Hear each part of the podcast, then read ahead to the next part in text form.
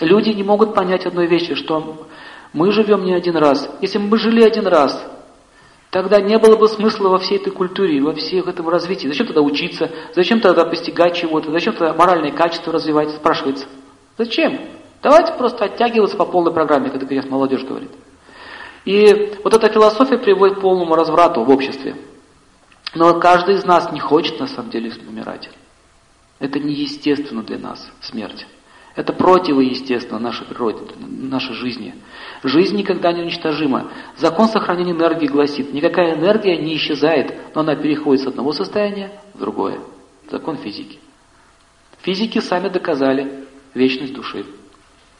Хотя отрицают ее. Сами себе противоречат.